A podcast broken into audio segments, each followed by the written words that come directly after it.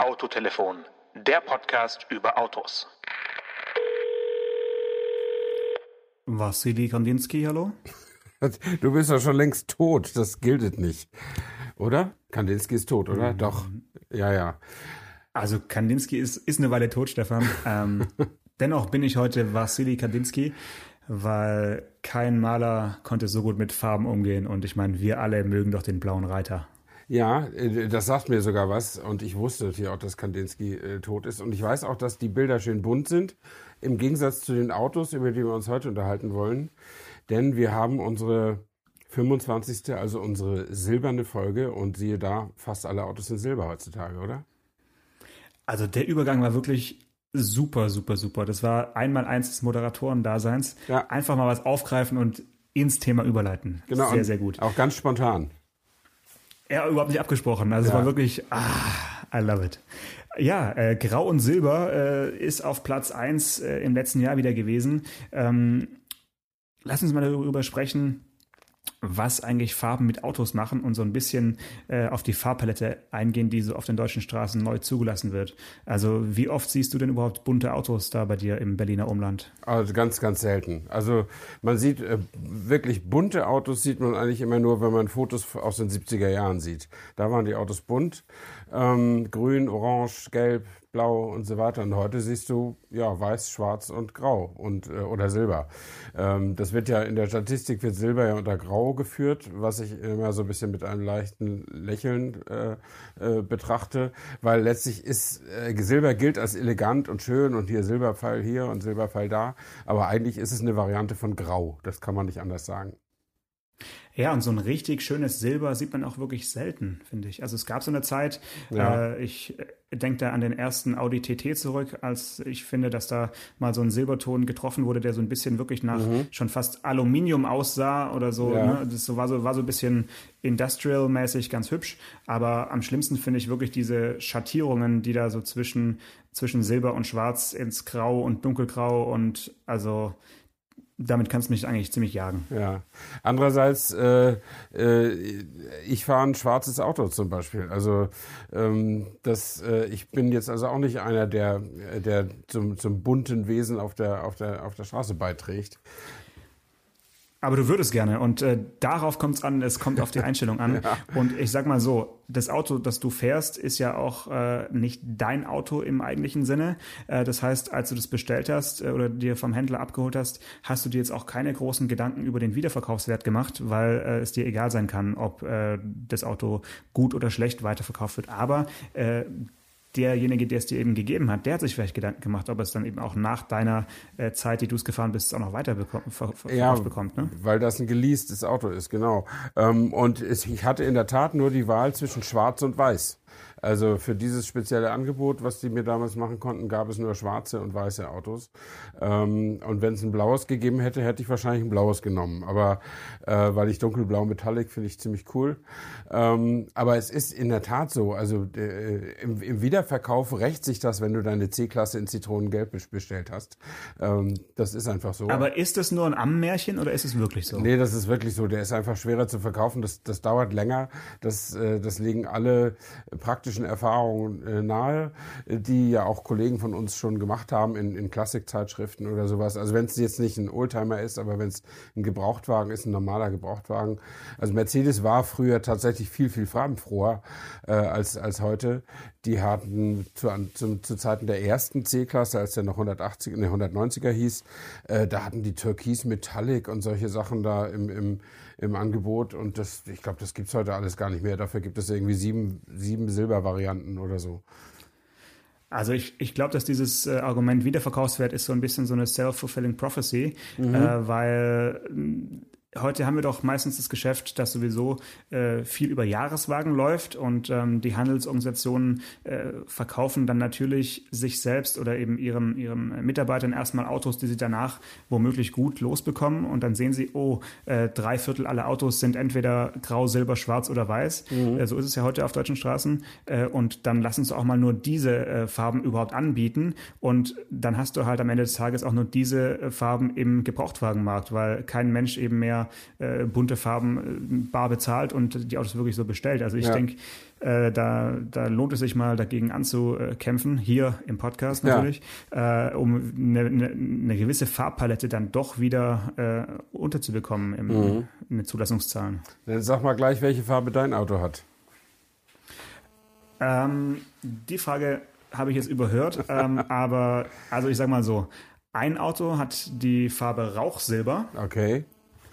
Ähm, das ist ein alter Mercedes-Farbton, der Oh, siehst du? Kaum sage ich Mercedes-Farbton und schon fällt hier alles in sich zusammen. Du hast das runtergeworfen. Also, äh, Rauchsilber ist so ein, hm, wie soll man das beschreiben? Hat eigentlich nichts mit Silber zu tun. Ist mehr so eine Art, äh, vielleicht Richtung Bronze gehender, hellerer äh, Sand-Metallic-Ton, mhm, so würde ich mal mhm. beschreiben. Ähm, das ist also der W124 ja. und ähm, gut, die Ape hast du selber gesehen, die ist tatsächlich die babyblau, blau, wie, sie, ja. wie, sie, sein muss. Äh, und das äh, dritte Auto in der Garage, naja, schön wäre es, wenn ich eine Garage hätte. Äh, das dritte Auto ist äh, tatsächlich weiß, mhm. weil weiß ist das neue Schwarz. Ja, Weiß ist cool. Weiß äh, war früher, also als ich anfing über Autos zu berichten, war Weiß das absolut oberpeinlichste No-Go. Äh, niemand, der irgendwie Verstand, seinen Verstand zusammen hatte, kaufte ein weißes Auto. Äh, bestenfalls, wenn man irgendwie damit äh, das als Firmenwagen benutzen wollte und darauf seine Schriftzüge aufkleben wollte.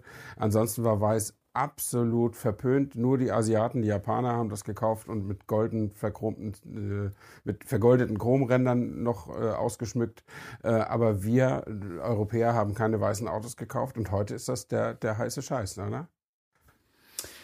Ja, woran liegt es wohl? Äh, wahrscheinlich liegt es an den, am, am Klimawandel. Ja? Einfach mehr heiße Tage und dann haben jetzt auch wir gemerkt, dass sich ein weißes Auto nicht so aufheizt in der Sonne wie ein schwarzes. Also das, das halte ich wieder für ein Ammenmärchen, dass, dass, die, dass diese Sachen wirklich äh, jemanden, also eine Farbe zu bestellen, ist wirklich was Emotionales.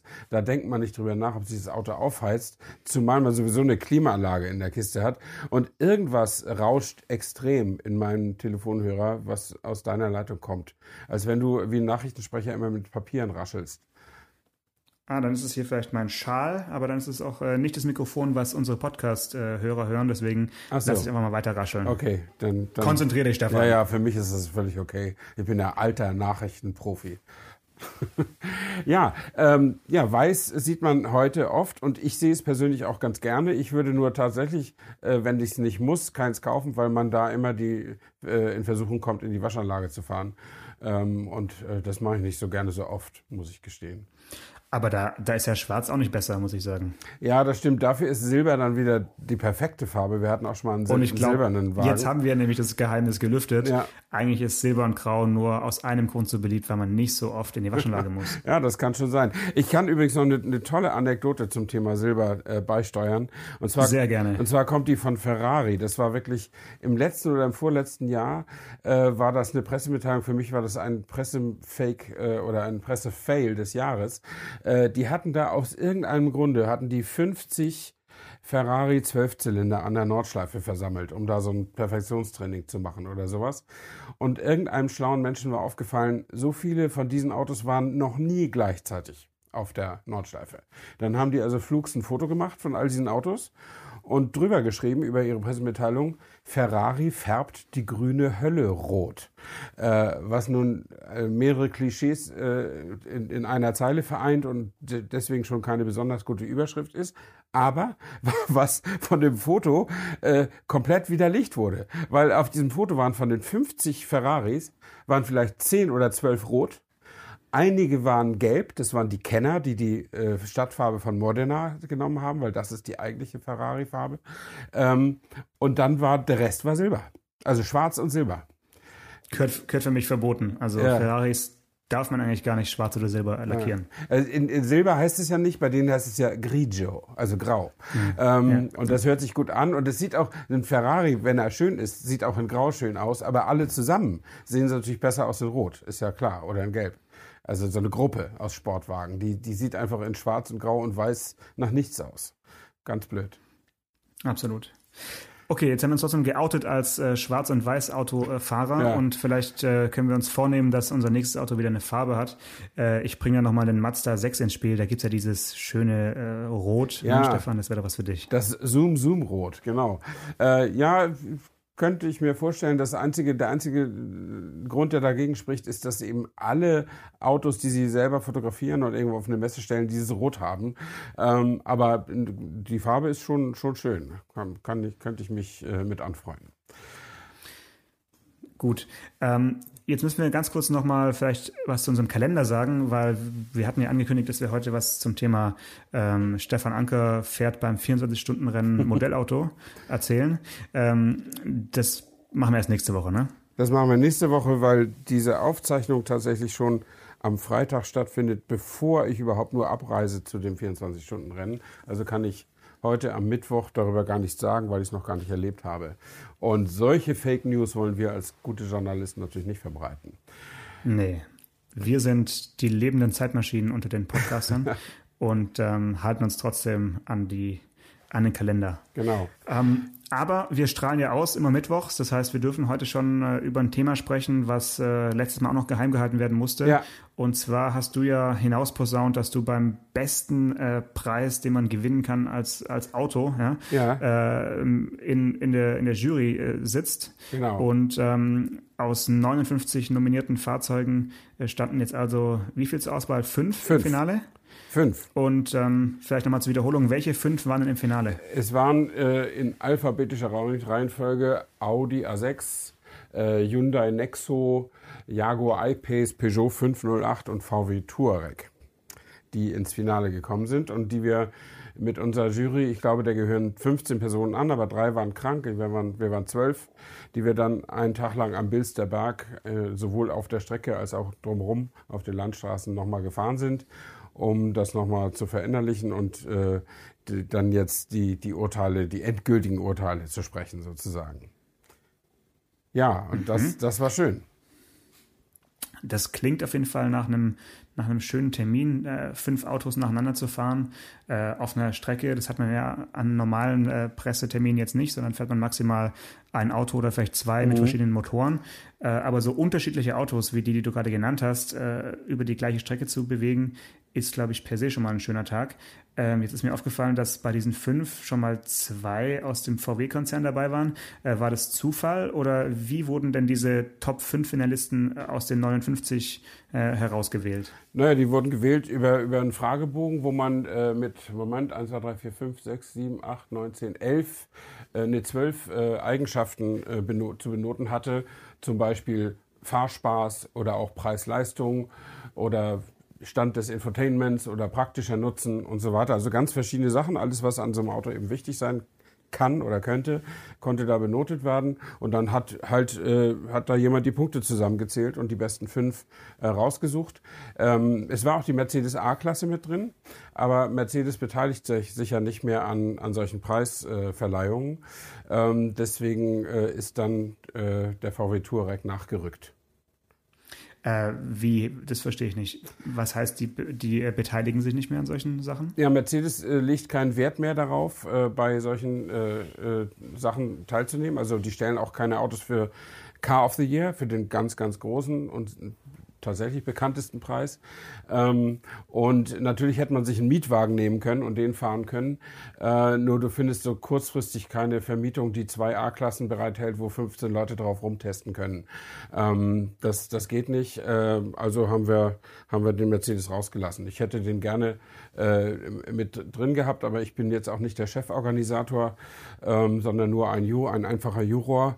Äh, und aus meiner Sicht hätte die A-Klasse auch eine gute Chance gehabt, zu gewinnen. Ähm, aber äh, Mercedes hat sich vor einigen Jahren entschlossen, darauf keinen Wert mehr zu legen. Und die, die sind es eigentlich, soweit ich das weiß, bei den wenigen verbliebenen Preisen sind die auch nicht mehr dabei. Okay, also da können wir vielleicht kurz mal die Sinnfrage überhaupt solcher Preisverleihungen in den Raum werfen, weil äh, das ist jetzt ja ein, äh, ein ganz neuer Preis, der, glaube ich, mhm. zum ersten Mal oder zum genau. zweiten Mal äh, verliehen Mal. wurde oder verliehen wird. Ähm, nennt sich German Car Awards, äh, abgekürzt äh, G-COTY, also German Car of the Year. Genau. Ähm, das ist also eine, eine, Preisverleihung, wo jetzt kein äh, großer deutscher Verlag dahinter steht. Richtig. Man kennt vielleicht sonst irgendwie, ja, so wirklich, finde ich, einen ganz guten Namen ist halt das das goldene Lenkrad, ohne dass man jetzt sagen muss, wer dahinter steckt. Aber sowas hat man irgendwie schon mal gehört. Und äh, Car, Car of the Year äh, hört, hört man auch immer mal wieder. Äh, wobei man dann immer nicht genau weiß, was ist eigentlich World Car of the Year und was ist Car of the Year, sind ja irgendwie verschiedene Vereine. Also es ist nicht ganz so äh, gut überschaubar, finde ich, dieses ganze äh, Preisverleihungsdickicht. Ähm, aber jetzt in diesem Fall, wer ist jetzt da der, äh, ja, die Organisation, die dahinter steckt? Äh, das ist tatsächlich äh, auf dem Mist gewachsen, glaube ich, von unserem Kollegen Jens Meiners, ein freier Journalist, sehr respektiert, der in Deutschland und USA lebt und wirkt ähm, und auch beim bei dem weltweit verliehenen Preis World Car of the Year in, in, in leitender Position mitarbeitet. Ähm, und der, glaube ich, hat sich das ausgedacht und äh, wirklich in kurzer Frist äh, so ein paar äh, andere respektierte Autojournalisten äh, zusammengetrommelt und gesagt, wollen wir das nicht machen, ganz ohne Verlag, ohne Organisation, die da, die dahinter steht. Und weil ich ihn und sein Wirken sehr schätze und weil ich auch in der World Car of the Year Jury schon mal drin war, habe ich gesagt, da mache ich mit, das kann nicht schaden zumindest. Es hat auch Kritik gegeben, also ich habe mir in, in, Paris bei dem Pressesprecher eines Unternehmens erhebliche Kritik an dem Preis und an meiner Teilnahme da anhören müssen, aber meine Güte, wofür gibt es keine Kritik? Also insofern, äh, das habe hab ich jetzt mal äh, ausgehalten. Ähm, und ja, welchen, welchen Impact oder welche Auswirkungen dieser Preis äh, auf den deutschen Automarkt hat oder auf uns als Juroren, kann ich nicht sagen. Wir haben ja wirklich tatsächlich nur diese eine Chance. Wir sagen jetzt, äh, dass wir den Preis verliehen haben und dann ist ja wieder Funkstille bis zum nächsten Jahr. Ähm, aber wollen wir, wollen wir einfach mal schauen. Du könntest mich ja mal fragen, wer gewonnen hat. Naja, ein bisschen spannender müssen wir das schon noch machen. Ne? Okay. Ich habe noch viele, ich habe noch viele Fragen. Okay. Ja? Äh, ich habe mir gerade die äh, anderen Juroren mal angeschaut. Also wirklich viele bekannte Gesichter. Äh, ich sage mal, an der Frauenquote muss dieser Preis definitiv noch ein bisschen allerdings, arbeiten. Allerdings, ähm, Das ist ja. also Mann, Mann, Mann. Also ich kenne mit wenigen Ausnahmen wirklich alle Nasen, die mich hier anschauen. Aber da ist, äh, also die Mischung ist noch nicht so ganz da, würde ich sagen. Aber es ist ein neuer Preis, deswegen äh, Hut ab überhaupt vor dem Engagement, sowas auf die Beine zu stellen. Vielleicht für uns ein ganz guter Anlass, fürs äh, kommende Jahr dann auch mal ähm, einen Preis auszuloben. Ja? Das goldene das, Telefon. Das, das goldene Autotelefon. Also muss ja nicht unbedingt Bilsterberg sein, aber es ja. gibt ja noch andere schöne Rennstrecken, wo man äh, vielleicht mal mit ein paar äh, Autos die Freisprecheinrichtungen testen kann oder so. Äh, da können wir uns mal was einfallen lassen. Ja, das machen wir. Ähm, ich sehe, es, es gab also auch äh, gewisse Sponsoren, ähm, aber ja, alles sehr dezent. Also die Website, wer mal drauf schauen will, äh, gcoty.de, kann man sich das Ganze mal alles anschauen. Und vielleicht fangen wir mit der Reihenfolge an. Ich weiß nicht, wer ist denn auf Platz 5 gelandet? Auf Platz 5 gelandet ist der Hyundai Nexo. Das äh, ein sehr interessantes Auto mit äh, Brennstoffzelle also worüber wir vor zwei oder drei Folgen schon gesprochen haben, als wir über die Mercedes-Bemühungen auf diesem Feld äh, geredet haben. Und, ja. und der Hyundai Nexo wird im Gegensatz zu Mercedes nicht äh, vermietet, sondern den kannst du tatsächlich kaufen für, und besitzen mhm. für, auf alle Zeiten für 69.000 Euro, was äh, nicht billig ist für ein Kompakt- oder Mittelklasse-SUV, aber was für ein Brennstoffzellenauto ein ganz, ganz anständiger Preis ist, muss ich ehrlich sagen. Und äh, man behauptet bei Hyundai oder man sagt bei Hyundai, man lege da auch kein Geld drauf, sondern äh, das sei jetzt nicht der Wahnsinns-Business-Case, aber es werde auch kein Geld verloren mit an dem Auto. Ähm, und äh, es, es, es, für mich hat es äh, ein ganz, ganz interessantes äh, Fahrgefühl gehabt. Ich fand ihn am Ende ein bisschen zu schwammig so vom, vom Handling. Äh, bei mir ist er also auch nicht sehr weit nach vorne gekommen. Äh, aber als Elektroauto mit der potenziellen Möglichkeit, den nach 500 Kilometern oder 450 Kilometern binnen weniger Minuten wieder aufzutanken, äh, steht da für mich schon mal eine Ecke besser da als ein Batterieauto, äh, das ich ja stundenlang an, an, an Stromnetz an, an, an, anschließen muss. Und selbst die, die sogenannten Schnellladegeräte, die schaffen es ja auch nicht unterhalb von 30 Minuten und so viel Pause will ich mir in der Regel gar nicht machen. Ähm, das finde ich schon ganz interessant. Der einzige Haken ist, es gibt deutschlandweit nur 50 Brennstoff oder Wasserstofftankstellen. Ähm, und äh, da musst du natürlich manchmal ganz schön lange suchen. Ne? Also es war auch so, beim Bilsterberg konnten wir äh, mit allen Autos auch rausfahren, nur der Hyundai-Sprecher hat gesagt, äh, versucht es mal mit dem äh, mit unserem Auto hier auf der Strecke zu lassen, weil die nächste Wasserstofftankstelle ist 100 Kilometer entfernt. Ähm, und wir müssen halt, mhm. jeder muss mal fahren können. Und sie hatten auch nur einen mit, also alle anderen hatten äh, die, die Autos in doppelter Ausführung da. Äh, aber so, so viele Brennstoffzellenautos gibt's halt auch nicht. Und da hatten sie einen mit, worüber ich auch sehr dankbar bin. Und wir alle haben uns gefreut, dass die die, die, die Firmen, die nominiert waren, in, in so kurzer Zeit wirklich äh, diese Autos auch bereitstellen konnten. Das ist gar nicht selbstverständlich. Und ich hoffe, dass wir das im nächsten Jahr mit etwas mehr Vorlauf machen können. Ähm, aber hat ja alles gut geklappt. Und wie gesagt, mhm. ich fand das Auto super interessant, aber ich denke, mehr als ein fünfter Platz wäre vielleicht auch ein bisschen viel gewesen. Ja, also finde ich sowieso schon mal gut, dass es mit dabei war in der engeren Auswahl, weil das ja wirklich ein Auto ist, was so ein, ja, was äh, zeitgemäß ist, sag ich mal. Ja? Da waren sonst ja auch ein paar Dinosaurier dabei. Ja. Ähm, auf Platz 4 äh, ist ein Dinosaurier oder ist, ist auf Platz 4 schon das andere Auto mit dem alternativen Antrieb? Nee, auf Platz 4 ist äh, auch kein Dinosaurier, sondern der Peugeot 508 äh, als Standard-Mittelklasse-Limousine sozusagen. Würde ich jetzt nicht, äh, ich glaube, als Dinosaurier hattest du ein anderes Auto im, im Kopf als den Peugeot. Ähm, und ja, ja, der hat sich, den hab, für den habe ich mich persönlich sehr interessiert, weil ich mhm. dachte, mhm. äh, den gibt's ja jetzt auch als Kombi und vielleicht ist der mal eine Ablösung für meinen Citroën C5, weil er einfach ja. toll, toll aussieht. Ähm, aber ich muss sagen, dieses i-Cockpit, also mit diesem kleinen äh, Lenkrad, was Ja, so, du bist, du bist ein Gewohnheitstier, Stefan. Ja, da musst also, du dich dran gewöhnen ich, und wenn du da eine Weile drin gefahren bist, wirst du nie wieder ein anderes Lenkrad haben. Das kann schon sein. Also der Jens Meiners hatte den irgendwie äh, kurz vor, vor, den Testtag, vor dem Testtag hat er mir erzählt, äh, für mehrere tausend Kilometer als Testwagen gefahren und war hell begeistert, obwohl der noch viel, viel länger ist als ich. Also ich bin ja nicht groß, ich bin 1,75, aber Jens ist bestimmt 1,85 oder so. So kommt er mir zumindest vor. Mindestens, der ist äh, 1,90 wahrscheinlich. Ja. Und, und äh, dann, dann, dann stelle ich mir das noch schwieriger vor, damit äh, umzugehen. Aber er war davon absolut hell begeistert. Ähm, und also ich würde zumindest äh, äh, ähm, mal das Auto mal als Testauto bestellen oder mal eine Woche damit fahren, um zu gucken, ob ich mich daran gewöhnen kann. Ähm, ansonsten fährt der Wagen schön, schön, schön komfortabel. Ähm, und äh, aber jetzt, äh, wenn du jetzt du sagtest ja vorhin direkter Vergleich, den hat man normalerweise nicht. Ne? Und an so, einem, an so einem Testtag, dann steigst du halt aus dem 508 aus und steigst mal spaßeshalber in den Audi A6 ein. Das ist jetzt auch eine Autoklasse oben drüber, ist ja klar. Aber da liegen schon Welten dazwischen, so vom ganzen Eindruck. So, ne? Ja, jetzt, jetzt äh, hast du den Audi A6 schon angesprochen. Ich hoffe ja mal, dass der jetzt auf Platz 3 kommt. nee, der kommt nicht auf Platz 3. Oh, äh, auf, auf, Platz 3 kommt der Dinosaurier, der VW Touareg, ähm, der, glaube ich, alle erschlagen hat mit seiner Perfektion. Also da kannst du Bücher drüber schreiben, was der alles an Technik und Elektronik und Fahrhilfen und Gelände und Pipapo drin hat. Der hat ein, ein, ein Display in der Mitte, das erschlägt dich. Das ist größer als das von deinem MacBook, wenn du eins hast. Äh, es ist wirklich riesig. Äh, und da muss man sich, da muss man sich auch dran gewöhnen, dass einen da immer so eine Landkarte anguckt, so offensiv. Ja, ähm, das ist wirklich, das ist wirklich stark. Ein ganz, ganz, ganz, ganz, ganz perfektes Auto, äh, aber komplett. Entschuldigung. Moment, äh, Moment. Lass es ist ein SUV. Ja. Nicht vergessen, es ja. ist ein SUV. Ich mag keine SUVs, aber es ist ein ganz, ganz perfektes Auto, aber komplett seelenfrei.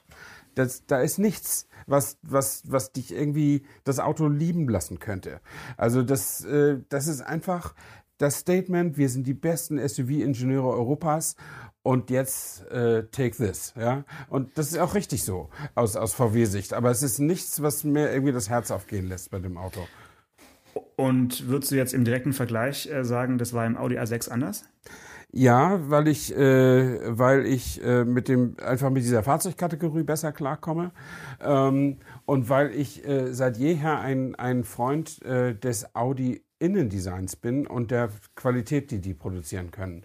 Und ich wundere mich Seit Jahren ist das so und dass seit Jahren kaum jemand die ernsthaft angreift äh, in, in dieser Qualität, die die herstellen können. Also ich will nicht sagen, dass Mercedes oder BMW keine guten Autos zusammensetzen und auch keine oder schlechte Innenräume machen würden, aber ein, für mich ist ein Stück eben um, immer oben drüber der Audi.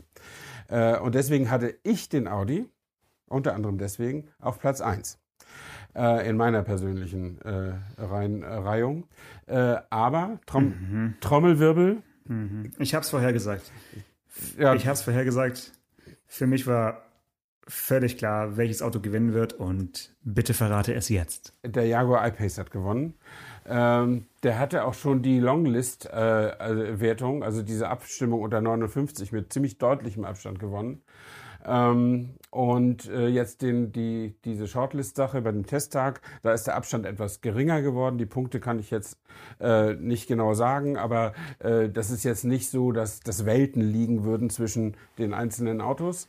Ähm, aber der iPace hat gewonnen, was mich ein bisschen überrascht hat. Auch das gute Abschnitt, dass überhaupt zwei solche Elektroautos äh, in der engeren Wahl waren, hat mich schon deshalb überrascht, weil wenn du dir die Jury ansiehst, wir wollen jetzt unsere Hörer nicht mit den Namen belästigen, weil die meisten nee. sind ja gar nicht so bekannt äh, und äh, allgemein.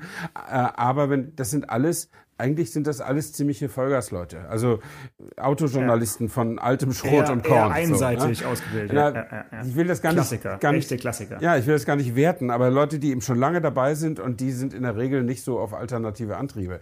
Ähm, und meine private Theorie, warum das trotzdem so weit gekommen ist, ist, dass alle, die in der Branche ernsthaft arbeiten, äh, natürlich wissen, dass sie in den nächsten 10 bis 20 Jahren mehr und mehr über Elektroantriebe werden schreiben müssen, äh, wenn sie weiterhin Geschichten verkaufen wollen, sei es an die Verlage oder als Verlag an die Leser, äh, weil natürlich äh, das so sein wird, dass die Leute mehr und mehr von diesen Autos kaufen, einfach weil das Angebot sich extrem erhöht. Wenn jetzt, äh, wenn jetzt VW erstmal mit seinen ersten Modellen kommt, Anfang der 2020er Jahre, dann wird man sich diesem Thema ja kaum noch entziehen können. Äh, und insofern ist es natürlich sinnvoll, sich auch für Elektroantriebe zu interessieren, auch wenn man wenn das Herz vielleicht nicht so sehr für sie schlägt. Äh, interessanterweise ist aber auch, um das noch zu sagen, einer der Bewertungskrit eines der Bewertungskriterien war die Signifikanz des Autos. Und mhm. da können natürlich Autos mit alternativen Antriebskonzepten enorm viel punkten, weil was ist an einer Mittelklasse-Limousine oder an einem SUV besonders signifikant? Das sind Allerweltsautos. Aber ein Auto mit Elektroantrieb. Die Verkaufszahlen vielleicht, ne? Ja. Also die können halt nur über, über das Verkaufsargument äh, Signifikanz ja, erreichen. Aber äh, es wurde offensichtlich in, in der Mehrheit der Jury die Signifikanz als äh, Synonym für eine Besonderheit. Äh, etwas, über das man was anderes sagen kann als, als bei den anderen Autos. Äh, mhm. So gewertet. Und deswegen haben die in der Signifikanzwertung haben die immer volle Punktzahl bekommen und das hat sie nach oben, nach oben gebracht. Ähm, ich muss sagen, ich habe auch den Jaguar I-Pace da gerne gefahren. Das war für mich das erste Mal, äh, also das zweite Mal. Ich habe den äh, bislang nur als Prototyp gefahren gehabt, äh, getarnt auf, auf einem zugefrorenen See in, in Schweden. Aber die eigentliche Fahrvorstellung, da, da konnte ich nicht damals. Äh, und jetzt bin ich ihn gefahren. Und der hat schon Druck mit seinen 400 PS und äh, das Drehmoment stimmt natürlich auch immer von Anfang an bei Elektroautos. Du merkst aber auch gerade auf so einer Strecke wie Bilzer Berg, die tatsächlich recht hügelig ist und technisch sehr anspruchsvoll zu fahren, du merkst natürlich, dass so ein Elektroauto sehr, sehr, sehr viele Kilo an Batterien mit sich rumschleppt. Und das merkt man diesem Auto auch an. Kann man nicht anders sagen. Der kann sein Gewicht eben äh, auch nicht weg retuschieren irgendwie. Und ich finde, das ist so ein bisschen die Achillesferse von allen Elektroautos. Mhm. Mhm. Also ich finde es ja schön, wenn, wenn ein Auto so einen Preis gewinnt, äh, was nicht sowieso schon Bestseller ist, weil ich meine, warum sollte ein VW Golf Auto des Jahres werden oder sowas? Äh, das, äh, das wird VW gar nicht mal spüren. Ich meine, so ein Preis ist ja, wenn man ehrlich ist, doch immer dann nochmal so eine Art Verkaufsargument, zumindest vielleicht für den, für den Händler, ähm, der dann sagt, naja, aber dieses Auto ist ja immerhin German Car of the Year oder sowas. Also ähm, das ist, ist ja auch der, der Traum aller, die so einen Preis ausrichten ausrichten, um da eben eine gewisse äh, Signifikanz auch selbst äh, zu bekommen.